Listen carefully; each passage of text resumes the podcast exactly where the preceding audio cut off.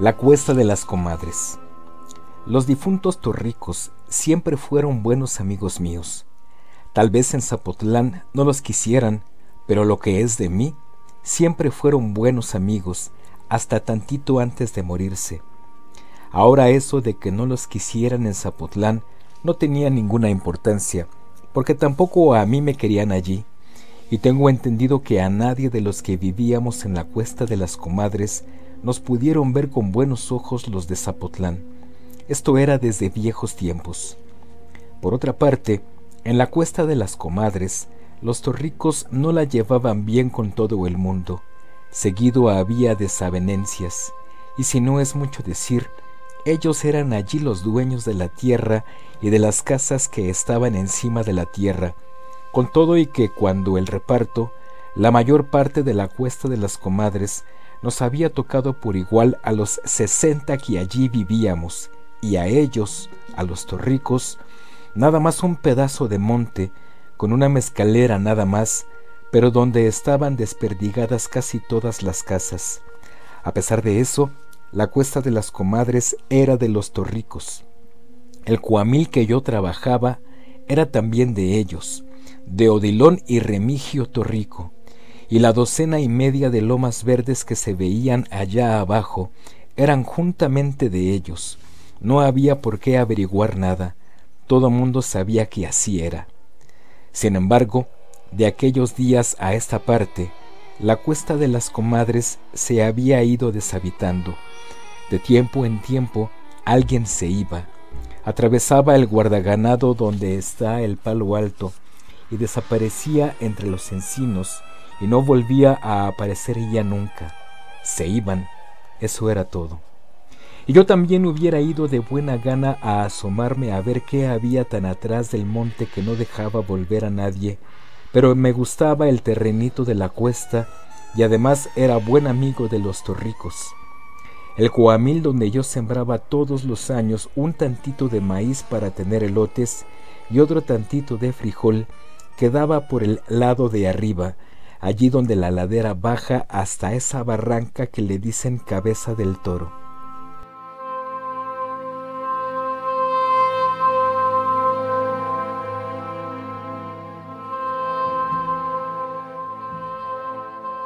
El lugar no era feo, pero la tierra se hacía pegajosa desde que comenzaba a llover, y luego había un desparramadero de piedras duras y filosas como troncones que parecían crecer con el tiempo.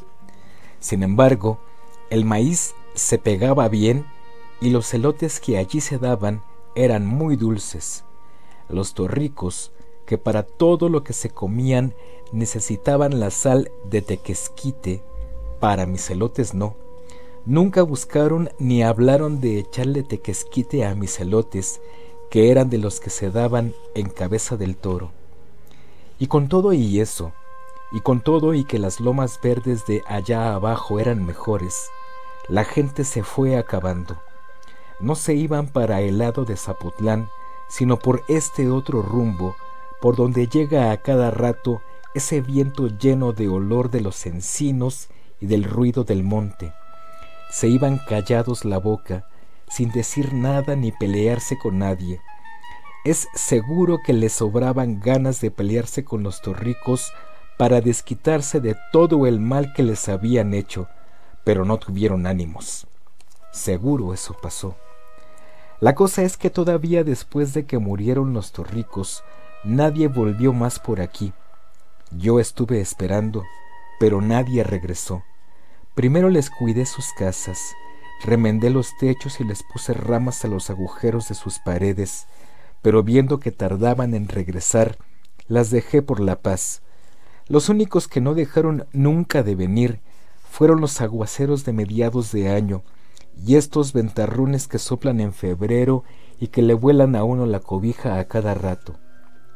De vez en cuando también venían los cuervos volando muy bajito y graznando fuerte como si creyeran estar en algún lugar deshabitado. Así siguieron las cosas todavía después de que se murieron los torricos. Antes desde aquí, sentado donde ahora estoy, se veía claramente Zapotlán. En cualquier hora del día y de la noche podía verse la manchita blanca de Zapotlán allá lejos. Pero ahora las carillas han crecido muy tupido y por más que el aire las mueble de un lado para otro, no dejan ver nada de nada. Me acuerdo de antes, cuando los torricos venían a sentarse aquí también y se estaban acuclillados horas y horas hasta el oscurecer, mirando para allá sin cansarse, como si el lugar éste les sacudiera sus pensamientos o el mitote de ir a pasearse a Zapotlán. Solo después supe que no pensaban en eso, únicamente se ponían a ver el camino, aquel ancho callejón arenoso que se podía seguir con la mirada desde el comienzo hasta que se perdía entre los socotes del cerro de la media luna. Yo nunca conocí a nadie que tuviera un alcance de vista como el de Remigio Torrico. Era tuerto, pero el ojo negro y medio cerrado que le quedaba parecía acercar tanto las cosas que casi las traía junto a sus manos y de allí a saber qué bultos se movían por el camino no había ninguna diferencia. Así cuando su hoja se sentía a gusto, teniendo en quien recargar la mirada, los dos se levantaban de su divisadero y desaparecían de la cuesta de las comadres por algún tiempo. Eran los días en que todo se ponía de otro modo aquí entre nosotros. La gente sacaba de las cuevas del monte sus animalitos y los traía a amarrar en sus corrales. Entonces se sabía que había borregos y guajolotes, y era fácil ver cuántos montones de maíz y de calabazas amarillas amanecían asoleándose en los patios. El viento que atravesaba los cerros era más frío que otras veces, pero no se sabía por qué.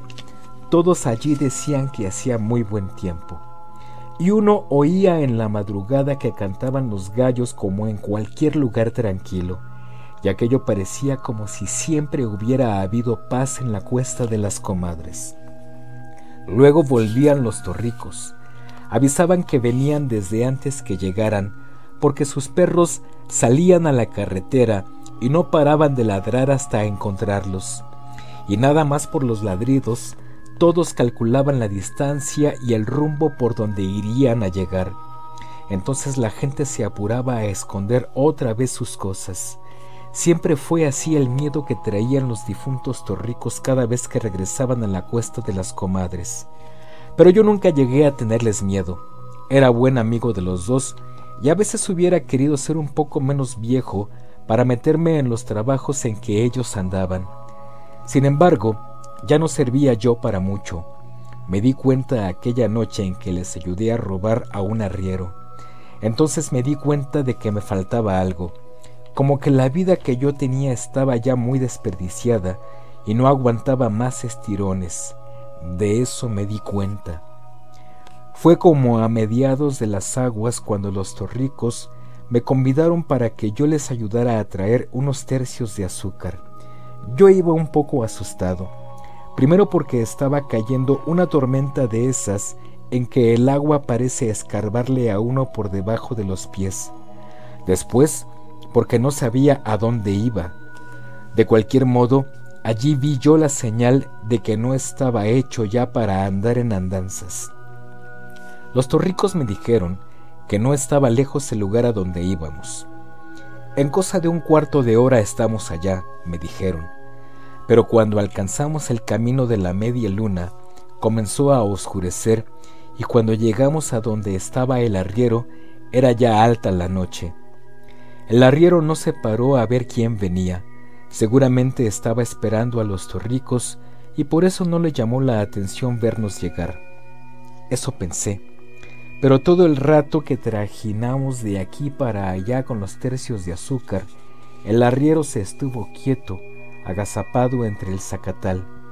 Entonces le dije eso a los torricos. Les dije, ese que está allí tirado parece estar muerto o algo por el estilo. No, nada más ha de estar dormido, me dijeron ellos. Lo dejamos aquí cuidando, pero se ha de haber cansado de esperar y se durmió. Yo fui y le di una patada en las costillas para que despertara, pero el hombre siguió igual de tirante. Está bien muerto, les volví a decir. No te creas, nomás está tantito atarantado porque Odilón le dio con un leño en la cabeza, pero después se levantará. Ya verás que en cuanto salga el sol y siente el calorcito, se levanta muy a prisa y se irá enseguida para su casa. Agárrate ese tercio de allí y vámonos. Fue todo lo que me dijeron. Y por último, le di una patada al muertito y sonó igual que si se la hubiera dado a un tronco seco. Luego me eché la carga al hombro y me vine por delante. Los torricos me venían siguiendo. Los oí que cantaban durante largo rato, hasta que amaneció. Cuando amaneció dejé de oírlos. Ese aire que sopla tantito antes de la madrugada se llevó los gritos de su canción y ya no pude saber si me seguían, hasta que oí pasar por todos lados los ladridos encarrerados de sus perros. De ese modo fue como supe qué cosas iban a espiar todas las tardes los torricos, sentados junto a mi casa de la cuesta de las comadres. A Remigio Torrico yo lo maté. Ya para entonces quedaba poca gente entre los ranchos. Primero se habían ido de uno en uno, pero los últimos casi se fueron en manada. Ganaron y se fueron, aprovechando la llegada de las heladas. En años pasados llegaron las heladas y acabaron con las siembras en una sola noche. Y este año también, por eso se fueron. Creyeron seguramente que el año siguiente sería lo mismo y parece que ya no se sintieron con ganas de seguir soportando las calamidades del tiempo todos los años y la calamidad de los torricos todo el tiempo. Así que cuando yo maté a Remigio Torrico, ya estaban bien vacías de gente la cuesta de las comadres y las lomas de los alrededores. Esto sucedió como en octubre.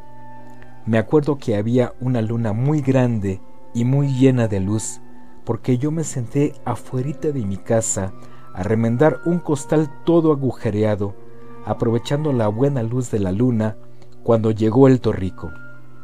Ha de haber andado borracho. Se me puso enfrente y se bamboleaba de un lado para otro, tapándome y destapándome la luz que yo necesitaba de la luna.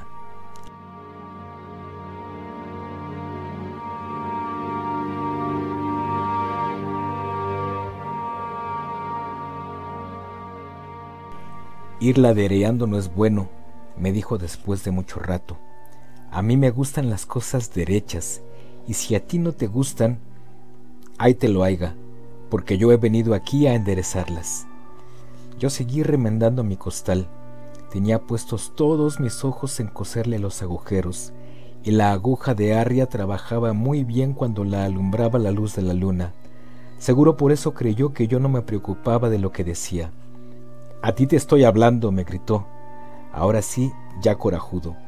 Bien sabes a lo que he venido. Me espanté un poco cuando se me acercó y me gritó aquello casi a boca de jarro.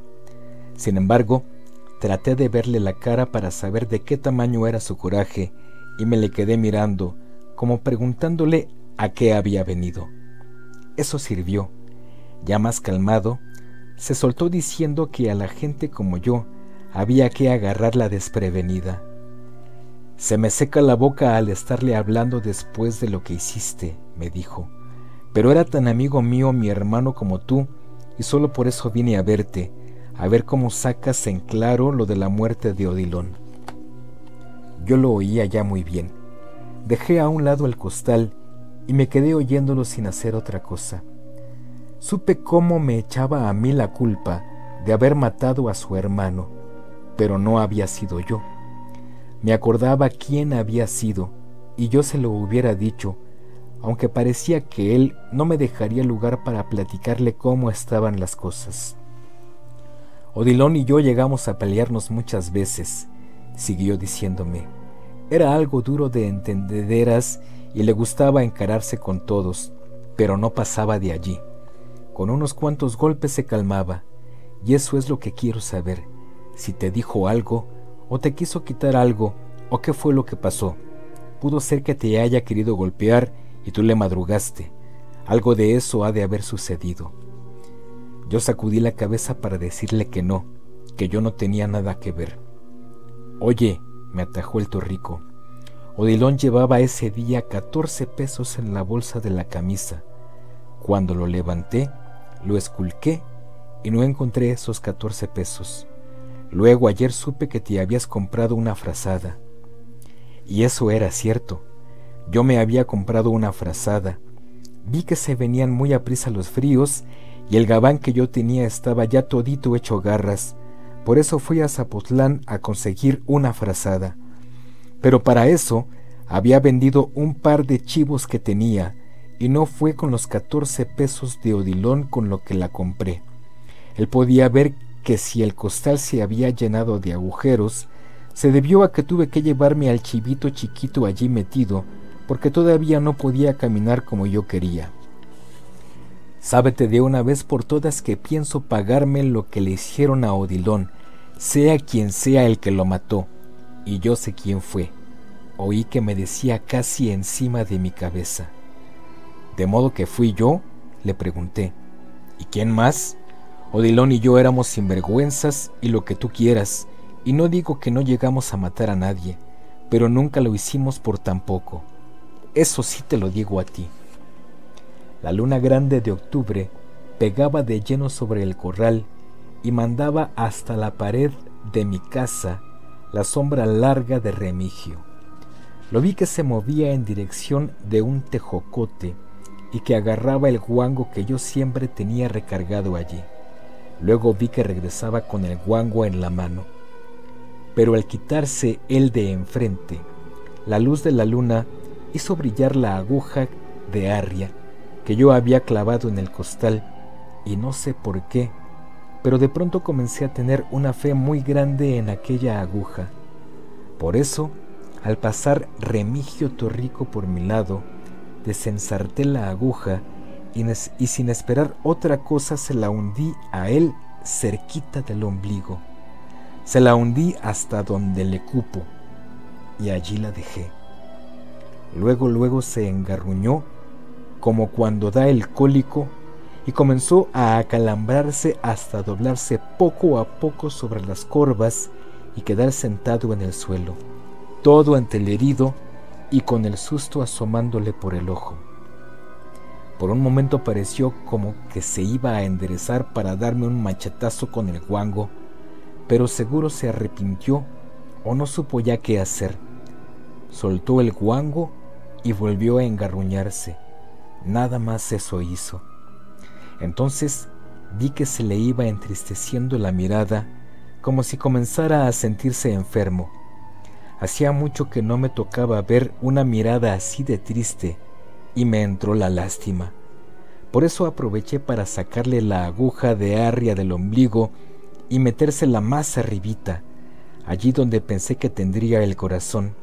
Y sí, allí lo tenía, porque nomás dio dos o tres respingos como un pollo descabezado y luego se quedó quieto. Ya debía haber estado muerto cuando le dije, mira Remigio, me has de dispensar pero yo no maté a Odilón. Fueron los alcaraces. Yo andaba por allí cuando él se murió, pero me acuerdo bien de que yo no lo maté. Fueron ellos, toda la familia entera de los alcaraces. Se le dejaron ir encima y cuando yo me di cuenta, Odilón estaba agonizando. ¿Y sabes por qué? Comenzando porque Odilón no debía haber ido a Zapotlán. Eso tú lo sabes. Tarde o temprano tenía que pasarle algo en ese pueblo, donde había tantos que se acordaban mucho de él, y tampoco los alcaraces lo querían. Ni tú ni yo podemos saber qué fue a hacer él a meterse con ellos.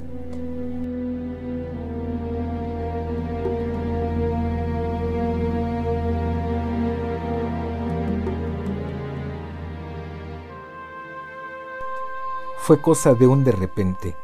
Yo acababa de comprar mi zarape y ya iba de salida cuando tu hermano le escupió un trago de mezcal en la cara a uno de los alcaraces.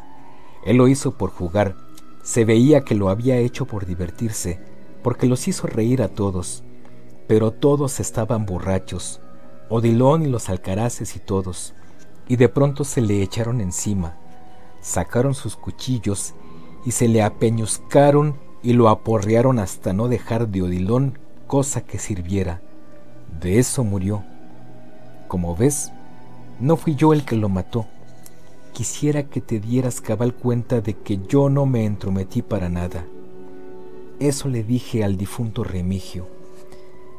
Ya la luna se había metido del otro lado de los encinos cuando yo regresé a la cuesta de las comadres con la canasta piscadora vacía. Antes de volverla a guardar, le di unas cuantas zambullidas en el arroyo para que se le enjuagara la sangre. Yo la iba a necesitar muy seguido y no me hubiera gustado ver la sangre de Remigio a cada rato. Me acuerdo que eso pasó allá por octubre, a la altura de las fiestas de Zapotlán, y digo que me acuerdo que fue por esos días, porque en Zapotlán estaban quemando cohetes, mientras que por el rumbo donde tiré a Remigio se levantaba una gran parvada de sopilotes a cada tronido que daban los cohetes. De eso me acuerdo.